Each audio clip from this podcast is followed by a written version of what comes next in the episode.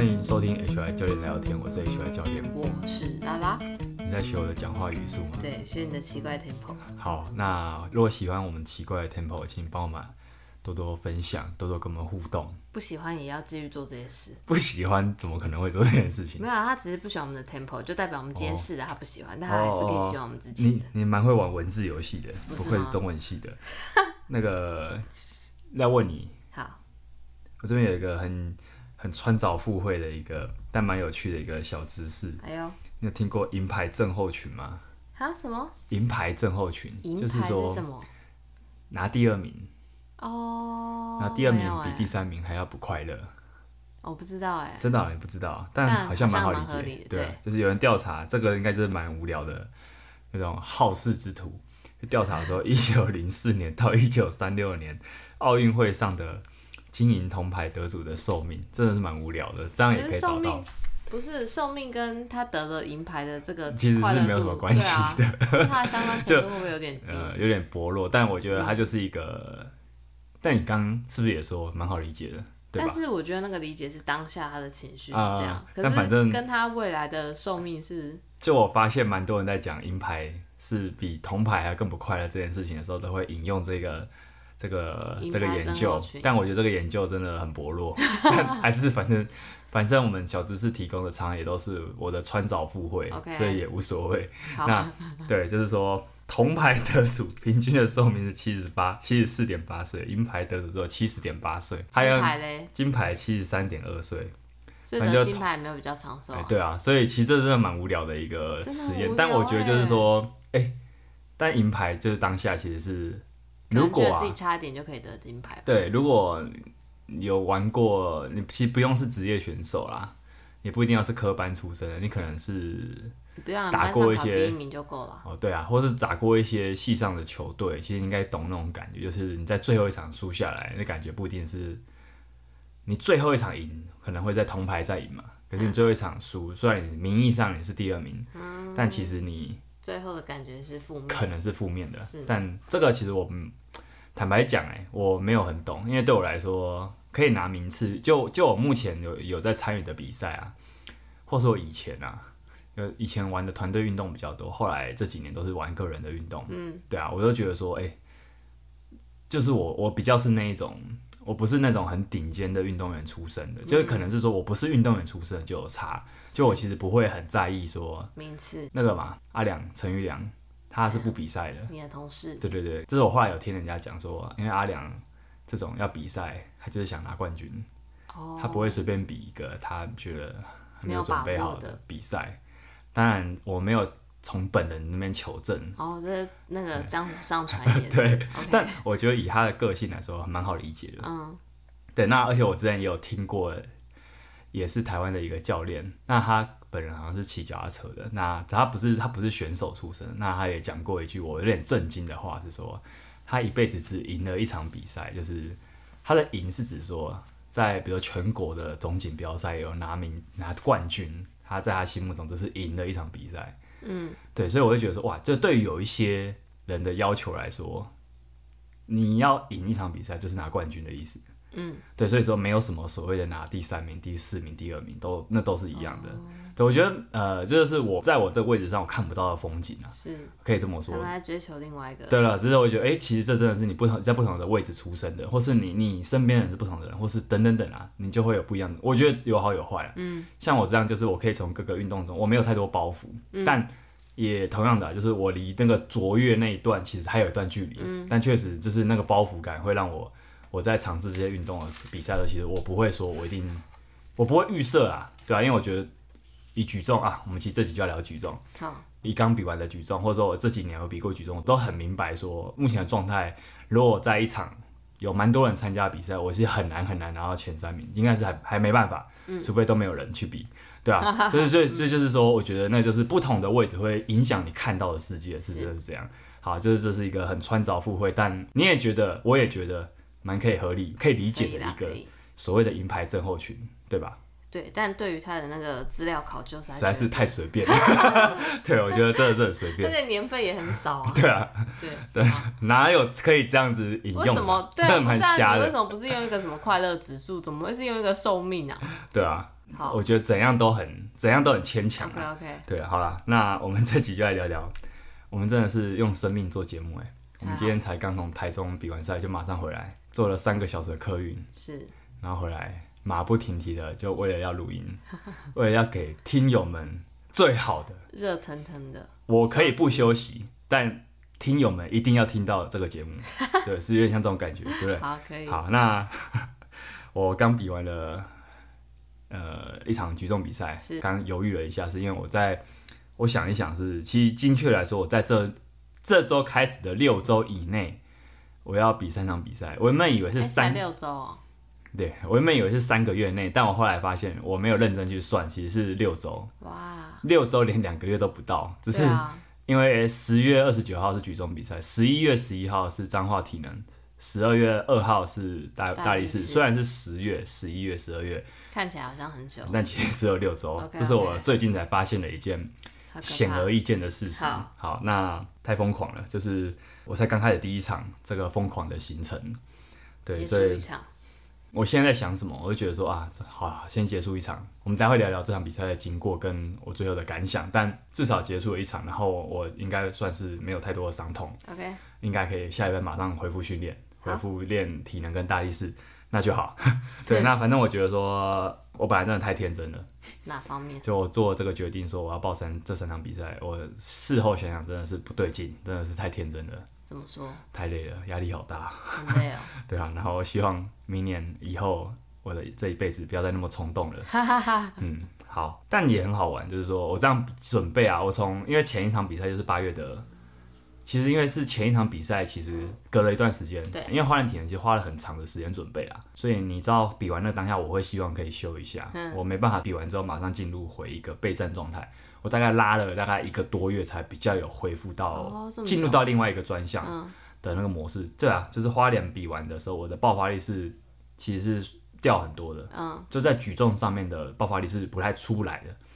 动作也是，就是你也少练啊，其实就是这样。只要一个运，对你重心转移，或者说你一个项目你玩久了，它就是所谓的专项化嘛。你只玩一个项目，你就会越偏向那个项目的样子，或者是需求，或者是特性。对，那当然就是你要转换这件事本身就不是那么容易，所以我就会体体会到说，就是真的有所谓的专项转换这件事情，或是说周期训练，就是现在就是一个周期。那我就必须相信说，我虽然这个礼拜，呃，刚开始备赛的第一个礼拜，或是可能总共有十周吧，第一个礼拜其实发现离进度差很远很远，但我要相信说，这就是转换的过程，也真的发现说，哎、欸，真的会转换，是可以的，是真的会转换，对啊，对啊，就是你的底不用造那种很高技术的底啊，就是你肌力有一定的水准，你的技术有一直有教练在盯，其实是真的可以转得过去的，对啊。然后我也发现一件很有趣的事情，就是当你越接近一个比赛的时候，虽然我明明知道我后面还有大力士跟体能嘛，但你知道，就是当我越接近举重，我开始全心的投入，大概可能是在一个月前吧，举重的一个月前，嗯、我大概就决定我不太能再把我的心思放到其他地方，我我没有这个能力了。嗯，对，那我就很专心的只练举重，几乎是只练举重，先解决最近的对，这是迫切的，你知道，我就马上进入一个隧道。嗯、我在当下、啊，我在那这一个月，其实我看到大力士如火如茶的发展嘛，对不对？看到很多人的进步了，哦、我心里面其实就觉得那跟我没有关系，其实是有关系的，因为很多人都是我的对手，对。但我当下必须告诉自己说，呃，这没这不干我的事，就是我现在要做的事情就是把那个举重弄好，而且这是很自然的，我没有刻意的要自己这么做，因为我当下就是进入了一种，嗯、我就很自然觉得这、看看就好，这没有很重要。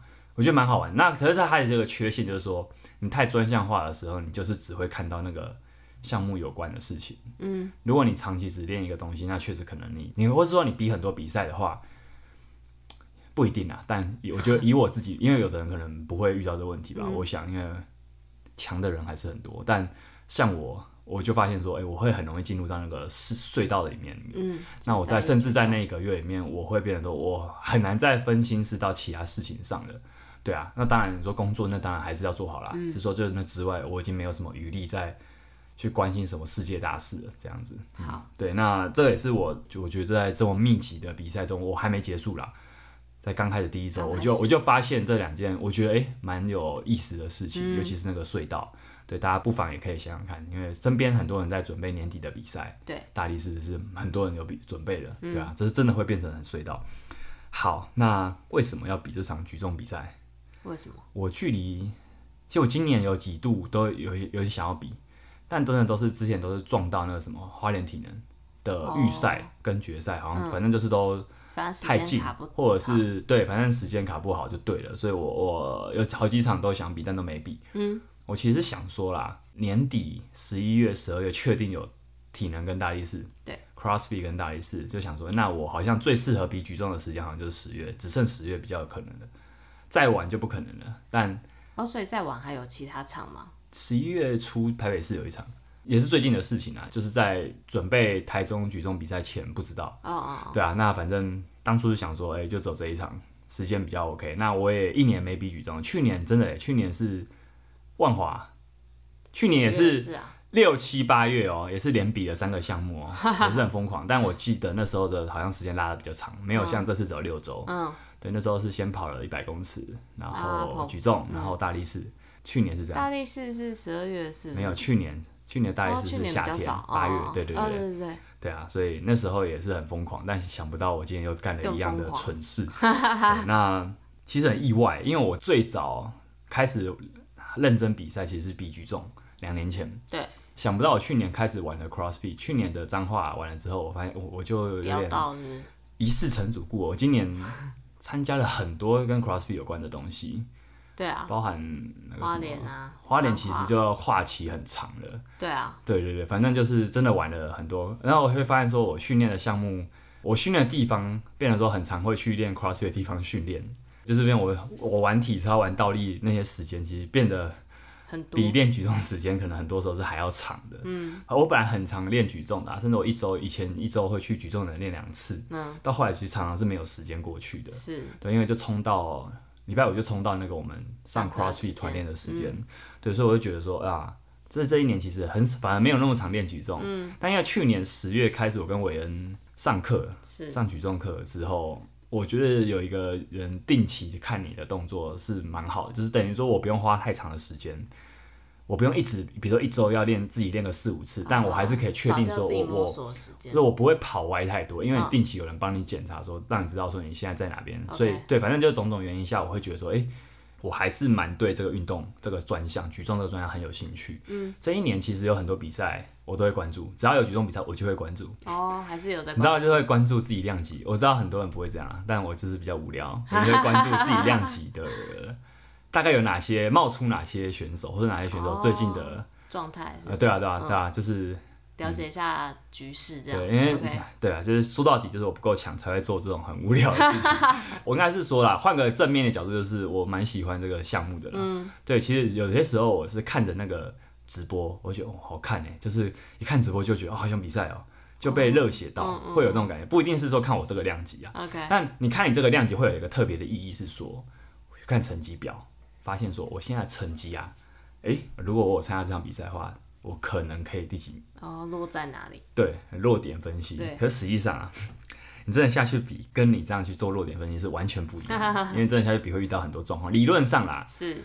我觉得举重的变数有比健力更多。举重跟健力是很相似的比赛模式嘛，都是三把，嗯、然后都是都是那种所谓封闭式项目，你只要自己做自己的动作就好。嗯。对，可举重，我觉得因为动作速度。等等的关系，它它的变化比较多，对它要失场的几率，其实我觉得比较高。嗯，我这样比较有点不公平，因为我其实完全我没有看过认真看过建立比赛，对，所以我可能也许建立比赛也是这样，那可以欢迎指正我。OK，好，但这真的下去比，跟你这个想象真的是不一样的，对吧？所以我可是我会觉得说这一年我就蛮关注的啦。那我发现说，哎、欸，今年邱健生，哎、欸，就是我们今天去比完的台中邱健生，一间很大型的。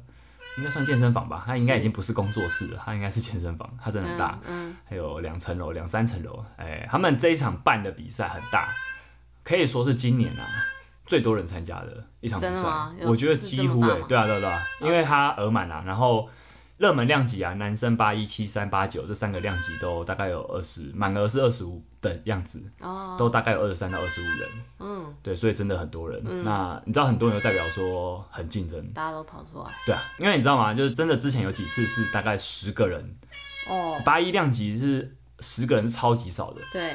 十个人，然后你以我来说哈，我曾经是是可以拿名的。如果我真的去比，然后没有没有十场的话，就是这种，如果是真的只有十个人的那种比赛，我我我是可能会拿名的。对，但这没有意义啦，就是说，因为你知道成绩是一样的啊，就是普通，那对，那是刚好，那没有什么意义，对吧？那是捡到的，但就是你还是会觉得说，哎，捡到了。对，那可是我会我会会觉得说，哎，如果真的要我选的话，我还是想要挑战这种刺激的，像去年万华，我也是觉得被震撼到。你记得万华啊？去年万华还有精英组跟啊，真的，还有一般组跟精英组嘛。但是他今年就没有办在办这场比赛，可能没有赚钱吧。但那那一次对吧，很累又没有赚钱。但那一次是一个蛮有趣的，因为他把那个分级，嗯哼，可以看到，我靠，精英组真的是一群精英，真的，对对对。我觉得啦，要参加比赛就参加这种人多的，我会觉得热闹才好玩。OK，虽然。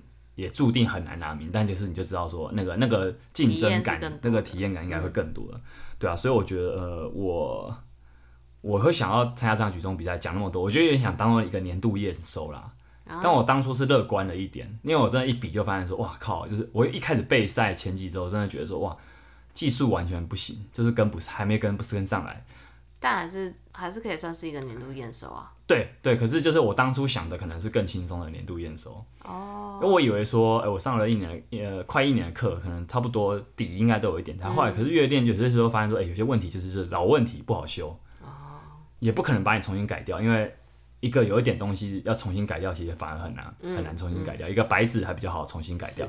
对啊，那我会觉得说，哎，经过这次，我发现哦，嗯，我当初预想自己的技术，我可能太高估了，结果我后来发现技术还是粗糙一点，所以磨了有点久，对啊，那可是技术这种事也不会有真的 OK 那天啊。我后来想想说，其实当初状况没有很好，就会一直怀疑吧，就是充满了这种怀疑。然后你知道，个人比赛特别容易怀疑自己，对，你知道，也只有自己可以怀疑，对，因为我觉得说。比如比彰化的去年那场彰化跟今年的花莲，嗯、我都没有那么多自我怀疑的啦。嗯，所以我重新再比一场个人的项目，我觉得哇，天哪，那个感觉又回来了。哦，就是项目不一样，所有东西你自己吃下去，然后举重又不像 CrossFit 比赛或大力士比赛，有些就是你强项。举重就是不管人家就只比两个，你想办法这两个都要弄好，你没有说什么哪个是强，哪个是不太有空间说哪个是太弱了，对啊，你不能弱到哪里去。可是你比其他那种比较多项目的是可以拉回来，嗯，你不要弱到没办法做，你真的强项强项是拉得回来的。所以我觉得个人比赛，尤其这一种只比两个项目一翻两瞪眼的，它真的就是会让你真的很容易焦虑跟怀疑。对啊，那再来聊聊。在这个备赛过程，还有哪些印象深刻的事情？好了，整体来看，它就是一个开低走高的过程。那个开低是怎么样？就是说我刚刚讲，就是我八月十二号花莲体能完之后，我只休了一下，然后八大概八月底之后，每周开始密集的练举重。嗯，一开始真的会觉得靠，就是我连去年万华的成绩我都不知道有没有办法补的。你知道，我原本心里觉得说，去年万华那成绩再怎样我都会超过，就是那个太好过了。结果发现没有，结果发现说，对，就是因为技术不够好，所以我发现说，呃，没有，就我太多东西要重新。之前没有备赛的话，很多东西是可以先放着不管。可是因为备赛代表什么？你会上强度，你会上强度的话，代表你七十趴做出来动作，你九十趴不一定做得出来。嗯。而且高几率是你没有在一个长期摸这个动作的一个周期内，你是很可能七十趴做得出来，九十趴做不出来。对啊，所以你这样一开始会发现说，哦，天哪，跟我的。想要的还差很多。如果我比了一场比赛，结果跟我去年的成绩一样，那我不就崩溃了吗？就是会会，你知道，这是怀疑吧？那个怀疑就是就是一度会冒出这个 murmur，但但实际上它就是一下过了。对我来说，它没有影响我太多。但初期确实在备赛初期有这个，确实有常常有这个感觉。而且我一开始还有玩大力士。什么叫玩大力士？就是说，我觉得这样子要比一起练，对我一起练，因为。今年大概是有蛮多过头的动作，啊，举重其实也是一个很强调过头的动作，嗯、所以我觉得刚好就是肌力的部分啊，肩推我这次就补了很多。我其实以前肩推推很烂，我就很少前练肩推跟卧推，嗯、但这次就是一开始有练，然后甚至我一开始还会摸滚木杠跟沙包，我每周上完举重课，我就再摸一下大力士的、嗯、的沙包跟滚木杠，一直到大概九月九月初，发现这样不行。然后那时候还有一个很重要的时间点，就是九月十号我们去试种啊。那时候大力士那一集有讲，啊、去竹北试种，就试种完之后，我右膝的内侧很不舒服，一直到现在它都还有一点影响、哦。真的、哦？就我没办法，我不太能盘腿。但你去调了没有好吗？有越来越好。其实到。这个礼拜比赛举重，这个礼拜其实是变好，变很好。嗯嗯。但就是他很明显，对，因为我今天比完赛就去给场边的那个团队处理一下，发现靠那个那我的那个右边腿内侧超级紧。左边还好是？左边都是啦，只是说最紧的发现反而是那个就是有点伤到了那只脚。嗯嗯嗯。对啊，所以我大概身体的讯号是我马上就踩刹车，我告诉自己说，我马上进入了一个举重隧道，好，我不要再碰其他东西，就我的身体不允许我这么做。对，然后所以，我等于说，我九月十号开始，我就密集的治疗，把我的身体先至少敲到不痛，然后也密集的只练举重。那我可能大概是就是碰的非常非常少，就算有碰，也是不碰太多强度。嗯，我等于说，我就用举重的肌力，比如说深蹲、前蹲、背蹲跟肩推，我就觉得说这个算是共同的，这是三个东西的肌力，如果我堆起来的话，应该大概是也用得到。嗯，所以我这一个月也很密集的练肌力，因为其实你知道，我这一年我很少练肌力。我所我所谓的记忆体能出身的教练，但我其实到后来 开始玩专项之后，我反而没有那么常练记忆，因为就是你知道练肌力其实蛮无聊的。反正我们这种练玩玩比较久的啊，就是我、嗯、我没有想要往太大重量那边发展。呃、欸，其实不是我不想，是我做不到。但反正就是我我觉得没有那么，我觉得对我就去玩其他东西，因为那个方地方我没有拿到成就感嘛，我就去玩其他东西了。对，所以我等于说我其实没有那么爱跑肌力。嗯，那反正也因为比赛。我终于有得到一个好好练肌力的机会，哎、欸，所以你知道吗？那个周期也是这样。我原本想说，哦，我的深蹲很久没有到一百六了，哈但我透过备赛每周蹲，哎、欸，就回来了。哦，他说他会回来，所以其实对最大肌力的东西，我们之前有聊过嘛？保值？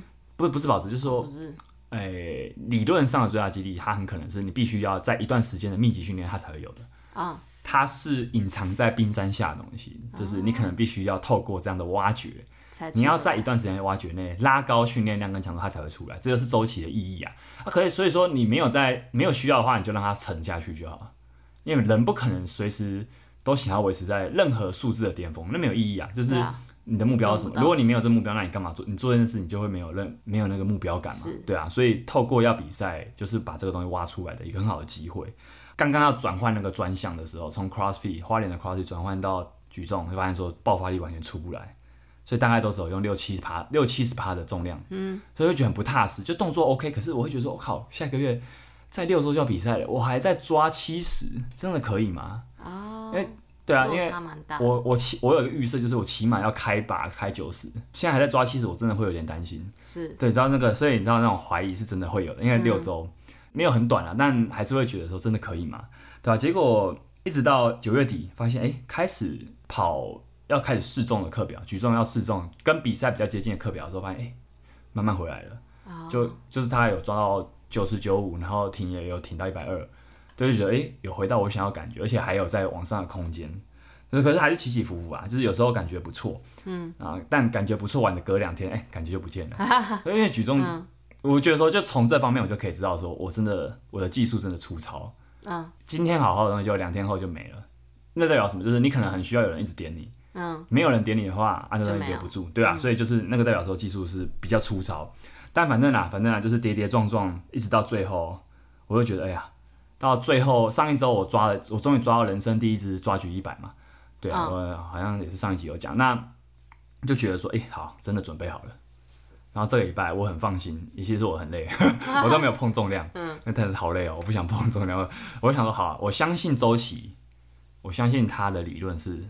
有有用的，嗯，那这一周我就是要减量，所以我就留到今天，哎、欸，结果果不其然，真的好，我今天整个身体状况是蛮好的，嗯，对，速度是都出得来，完全没有问题，甚至还有的时候还会出太猛，哦、对，反正就是这个东西是，你看我这周每练是完全 OK 的，嗯、我还是有摸动空空杠，只是就真的没有力气在摸重量，对啊，然后所以我觉得这样走下来，整个备赛过程，我们就先讲备赛，比赛是另外一回事，备赛过程我觉得。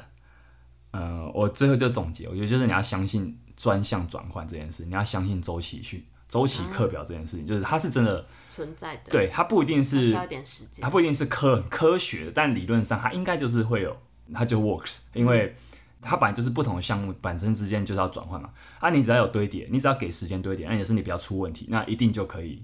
基本上你只要给时间就会成功啦。对，那个身体只要顾得好的话，再来就其实还很重要，就是你要相信教练有办法帮你，你要然后最重要相信自己做得到，这是真的是我。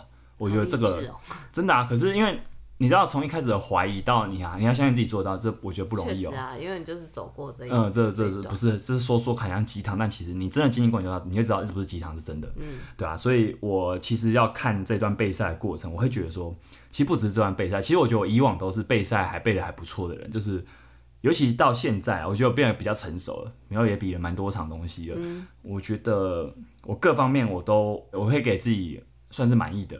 我怎么说？不是说看成绩，我现在就是讲说备赛，因为你知道吗？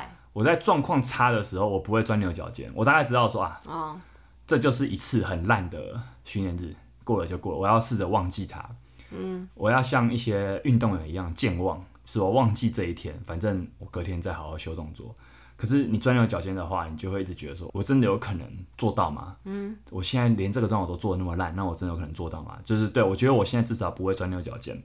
然后我也会去思考说，到底动作，我对于举重动作在这一个月又有一些新的体悟，就是我会去思考说，到底动作我以前没有想过，其实以前可能就知道，但我没有认真去思考到底这是什么意思。举重动作到底是那个爆发，到底怎么样让瞬间让一只可能动辄一百公斤的杠飞起来，这到底是怎么做到？那那其实那个就是关键啊，嗯，对吧、啊？那就是举重动作它充满力与美的地方，我大概就可以体会到说，哦，原来是这么一回事。所以我觉得说，我也有在思考，我不是埋着头苦练而已，而且我会做课表，但我知道身体不行，我就不会做。Oh. 我觉得这点蛮重要，就是说，我现在知道说我身体已经不可能这样子想怎么用，怎么就怎么用了，所以做不到的事情我就不要做。然后我就要放掉嘛，呃，我可能就找其他事情做，或是我觉得我就要很密集的去找人治疗，我不要去省这个钱。Oh. 所以我觉得我各方面，整个心态或身心，或者说技术上，我都我都有一个。技术上也有教练，所以其实你不用太担心说会出什么乱子，嗯、就是把该做的做好，把自己身体养好，去相信这件事情是慢慢堆叠会成立。这其实不容易，但我觉得我现在做得到，所以我给我自己的这次备赛算是一个嗯调整的不错了，嗯、对啊。然后因为因为你知道有的人就是可能还会练到一半就身心会崩掉，他要么就是哪边痛，哦、我也有，其实我也有，也有也有一些疼痛的不舒服的状况，但就是赶快给人调整。一直调到最后一周，我也觉得，哎、欸，我真的身体最后一周的身体，就反而比一开始要备赛的那几周还要好。嗯，那我就觉得那就是变好的。OK，好，最后我们来聊比赛过程好了。为什么我们刚刚说备赛过程跟比赛过程是两回事？因为比赛过程，这次的比赛过程真的是很戏剧化。好，我先讲讲这次在邱建生，应该是台中台中的地方的举重的教练选手们，好像蛮多是台体大，反正就是。中部地区的举重选手有帮忙办这次的比赛，哦、因为邱建生他们也都是素人嘛。你说光要素人办一场比赛，没有没有选手帮忙当裁判或是加重团队，其实很辛苦。嗯，对，所以这次也是他们有请中部的那边的裁判老师负责。对，那我觉得这次那场馆很，我觉得还蛮蛮棒的，就是它的腹地很宽广，很舒服，很舒服，就是。看的，因为我们这次待的很，很大，我们这次待的时间很长，你不可能在那看的当下你要站着嘛，你不可能站整天，站整天真的会受不了。嗯，所以如果地方可以让你休息，我觉得很棒，而且对选手来说还有地方可以放松，睡躺一下睡一下，然后又很干净，厕所又大，我觉得真的是赞。我觉得硬体上的体验这次是很棒的一场体验。嗯，然后可以感觉出来那个整个团队很专业，包含裁判跟加重员。好，那我们就要讲，其实这一场比赛是我比过这两年的比赛里面，我我觉得是最严格的一场比赛。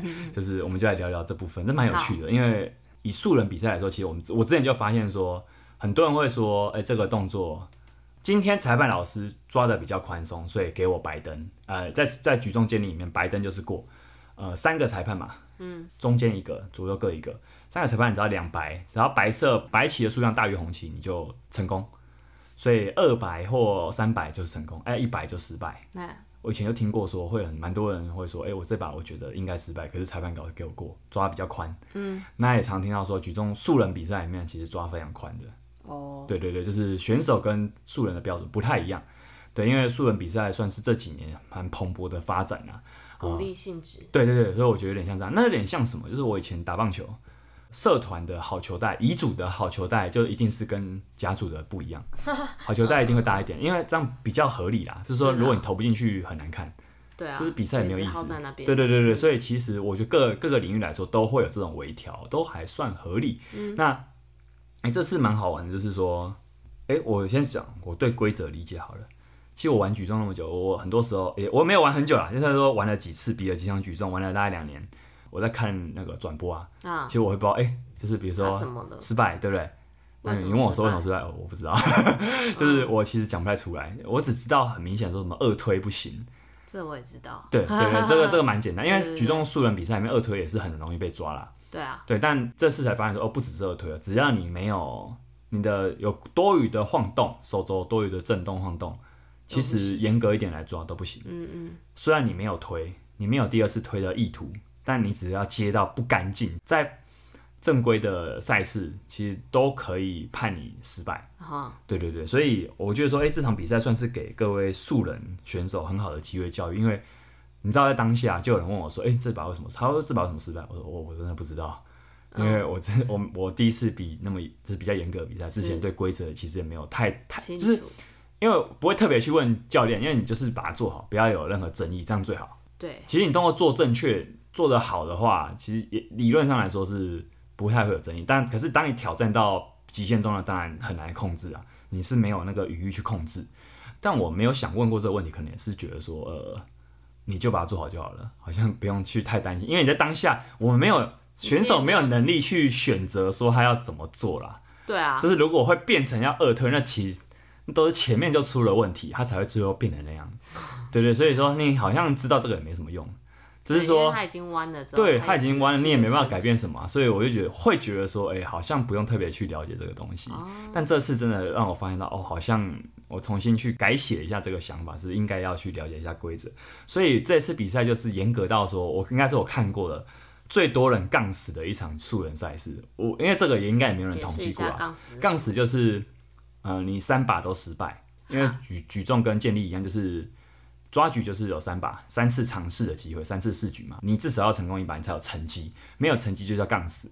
那在正式比赛里面抓举只要杠死了，你也停局也不用比，你连那个上去摸一把的机会都没有，他也不给你机会。所以如果是之前的比赛，素人比赛也就会让你继续参加。我看过比较多的是会让你继续参加，哦，可能也有不让你参加，但比较少。好，对，因为可能也是鼓励啦。诶、欸，这次很多人杠死，而且重点杠死的很多不是不是那种。刚开始学的，他可能很明显看他的开法就知道，哦，这个是练了一阵，他是有机会角逐前几名的。嗯，呃，但我没有每一个人都看，所以我看到几个他杠死，可能就是他中真的中间有遇到一些平常这个抓出来的对对对，可能以宽松标准来看，这个可以，可是他发现，哎、欸，干，结果今天这个怎么你给我失败？还有什么？那就慌了啊，那一定会影响到心态啊，啊。就是什么？还有什么？就是类似的规则，就是你原本以为可以，但其实不可以的。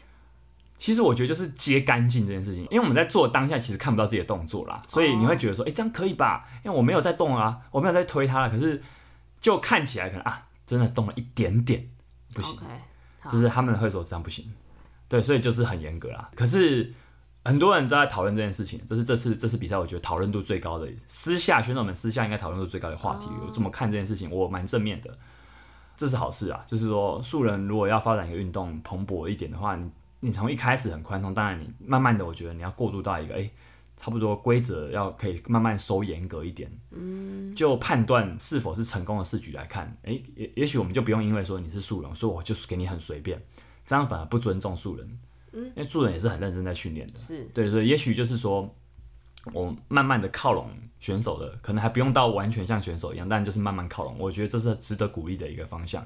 我不确定邱练生当初他们在举主办的时候有没有跟。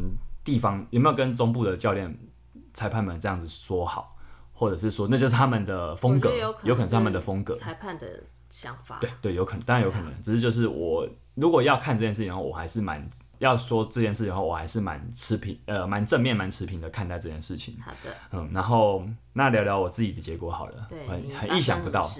好，我先从抓举开始讲。我觉得反正这次的结果真的是太意想不到了。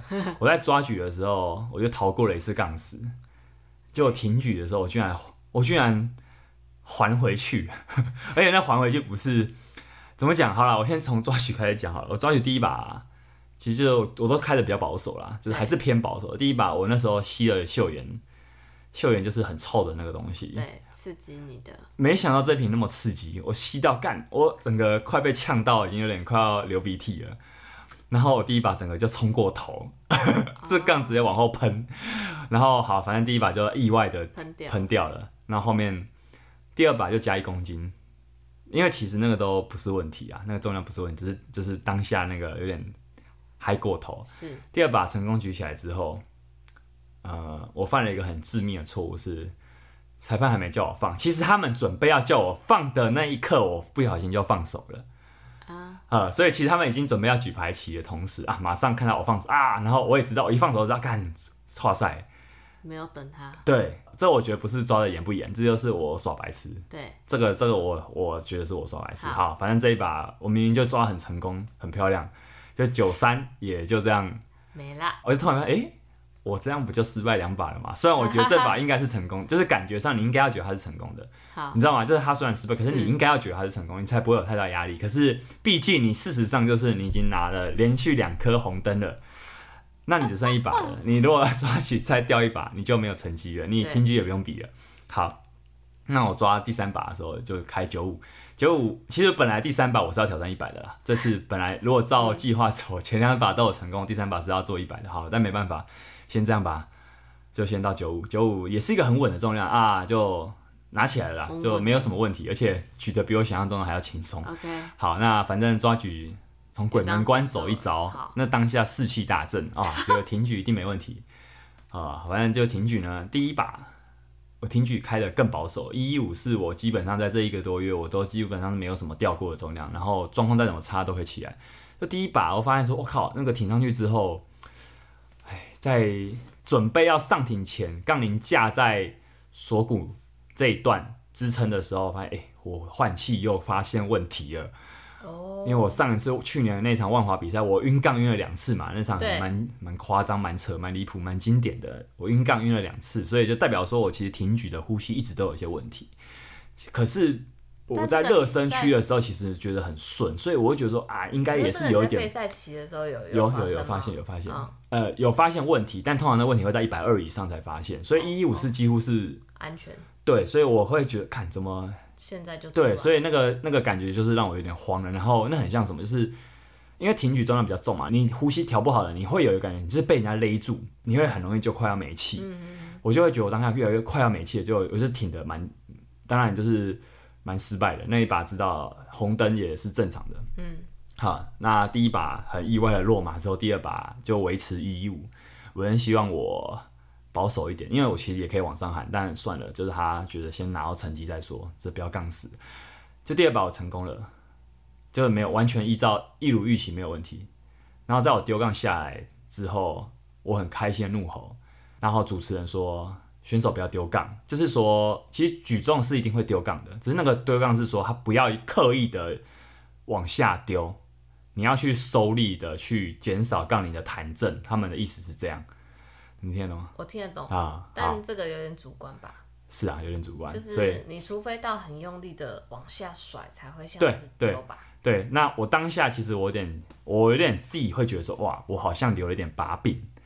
好，那结果在主持人讲完这件事当下，裁判突然就说：“我们决定改判。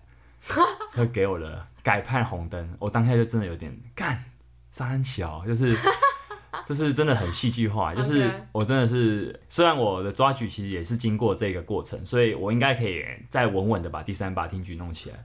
可是就我觉得真的这次挺举发现很多问题，就是我的呼吸真的还是没有办法调好到面对这次比赛，所以一样。上搏都很顺利，可是要接到杠要准备上挺的时候，发现我在支撑在锁骨那边，我觉得越来越没气。哦，所以我最后一把挺举也是有撑到，但最后没有办法稳住。稳住站子，所以啊有接到，可是最后没有办法收收鬓角，还是掉了。但是接到了不能收鬓角是就是你会，因为我觉得对呼吸，然后接的位置还是可能差了一点点，它不是最轻松的位置，哦、可能我用手接，我没有用背接，哦、可能是有点这种感觉，啊、呃，对，反正最后很意外的杠死了，嗯，那最后我们其实我们团队啊，就是就是朋友们就拿影片说，哎、欸，其实我应该有机会申诉第二把，是我没有丢，因为那个影片看起来其实是我有让它降落到肩膀，但反正最后没有争取成功啊，是对对，反正。我挺举就很意外的没有成绩了，对，所以最后，呃，这次比赛就没有成绩了。好，那这是这次比赛的一个成绩吧，只是、呃、没有啦，就是你只有一项，你可以说就是没有成绩啦。哦，对啊，因为就是没什么好，没办法比啊。对啊。好，那我怎么看这次的判决啊？就是我觉得这个判决蛮有意思的，就是他让我想到一个东西，就是我有些时候被警察抓违规。嘿。我都会觉得说，哎、欸，这个违规，比如说好了，你可能大家都有的经验吧，就是你在个地方红灯右转转过去，你被抓到，可是马上他在警察在跟你开单开单的时候，同时可能有很多车也转过去，可是他你怕不会去抓，这时候有人的反应就是说，哎、啊，你怎么不去抓那些人？就是你知道这种人就很容易被酸，就是我自己违规去酸，说你怎么不抓那些违规人？哦、我当下其实都要想到这个经历啊，就是说，你知道第一天啊，隔天昨天。我想啊，我自己应该是在挺举第二把那个丢杠的判例，应该是这两天唯一一个被真的被改判失败的人。因为昨天有很多人，他都丢的比我用力，然后都有一直在提醒说，应该是都有在提醒说不要丢杠，可是最终都没有做出改判，所以他们今天决定硬起来。可是你知道就很尴尬的是，其实我后来还是看到蛮多人影片说，因为你知道那是什么？那就是你很亢奋当下，你都多少会有一点点这种。嗯嗯，嗨过头的动作，所以我觉得我就是之后还是有一些对啊对啊，其实是啊，就是我看那个影片还是会有，我感觉哎，那你这样要说的话，这也有点丢杠，但我我没有要去想啊，只是说我心里会会觉得说，我就真的我就落入了那一个我是那个违规者那个窘境中，那对啊，那当然你在那个状态下你也只能认了，嗯。嗯。我怎么看待这次的判决？我觉得我不喜欢，对，我，因为对啊，我有主观上我真的不喜欢，啊啊、因为你就是我就没有成绩了，然后我真的要说，我觉得那个看起来没有很很刻意、很挑衅、很夸张，是可是为什么只抓我一个？就多少啦？我觉得主观上会有这个心情啊，但我尊重跟接受，而且我觉得很重要一点是，我第一把失常是我的问题，就是第一把我本来就应该有成绩的，第一把没有成绩，那真的就是我第二把去拼一个。对啊，反正就是我觉得我有很多，与其去怪说，对啊，我与其去怪说他抓我，我不如去说我前面其实是应该早就该做好了。其实说到底啊，就是我不够强。你强的人是不用去担心说会不会被抓一些那个问题，因为你不会没，你不会落到说你成绩都没有，对啊，所以就是呃，就是很。很意外啊，很遗憾，但我觉得就是我感觉就是呃，我不会就我觉得不会太受影响，你知道，就是开始比这种类型的比赛，就是想说我不想杠死，当然，然后两两把失败之后，第三把真的压力好大，结果这时候体验到了两次，就是你会以前会预想说那到底是怎么样的一个心情，啊，这次真的发生了，就觉得嗯，好吧，就也就这样，可能也因为我前一天真的看到很多。我本来很期待他们的表现的，看他们居然也杠死了，就反而让我觉得好吧，这件事可能也没什么，就啊，就是你就还是要继续努力下去啊，你就算对啊，对啊，就是不要因为这件事情就被打倒了。虽然说一次杠死会让你后续会比较容易有一些阴影，没错，可是也许也没那么严重，就是你是说在以后的比赛吗？还是说我听人家讲过，也许以后会有，哦、但也不一定。我觉得你只要心态够强，就像我刚刚讲的。我刚刚说有有时候练习的时候状况很糟，我就告诉自己这只是一个很很糟的练习，这没有什么、嗯、啊，明天就忘记它吧。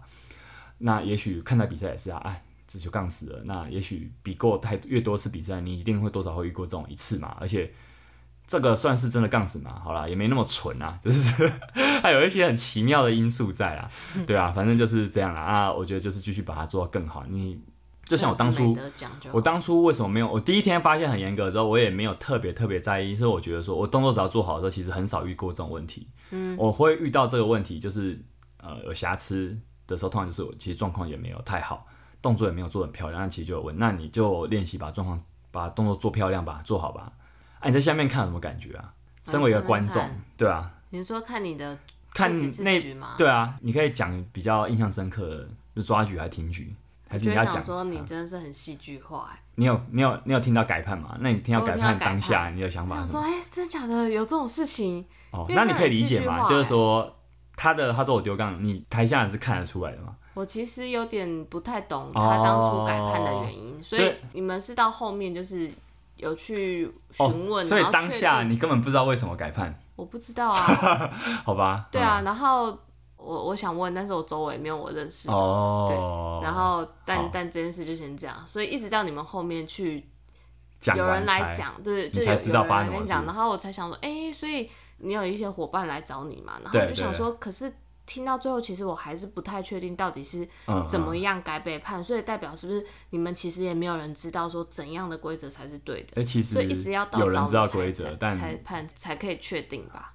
其实教练应该知道规则，因为对，因为那时候你们还没有去找韦恩啊，对啊，对啊，但就是，所以我就想说，这种事情是是不是，如果他今天在没有做这个判的时候，我身为一个观众，身为一个素人的训练者，其实我不知道不能这样做。他其实这两天他有一直在讲，但是这两天好，假设我今天两点的比赛，我一点半才来，对我我怎么知道他前一天讲什么？哦，也是哎。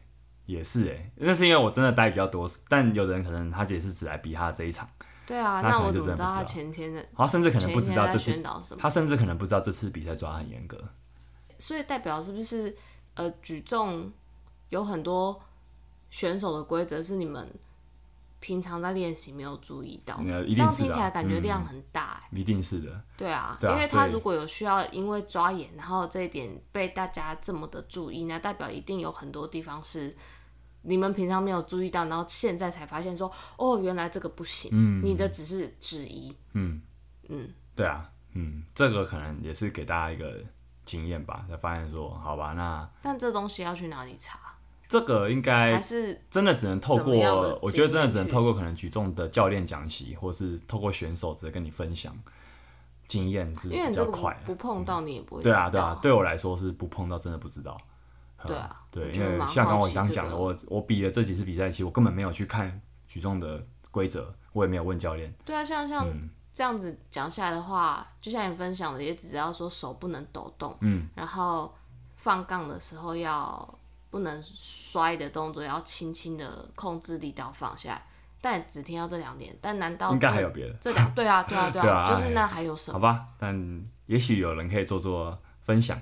讲析就是可能可以分析这次比赛有有哪些常见的问题，我也蛮期待的，包括有人有人出这个分享影片之类的。对啊，真的蛮期待。嗯，好，我觉得在这次比赛，哈讲完大概结果，我其实现在心情蛮平静的，因为你也没有什么心情卡在这边，因为我在两周后 就要比脏话了，下个挑战。好，我觉得这次听到一句蛮好玩的一句话，就是昨天啊，昨天我是看。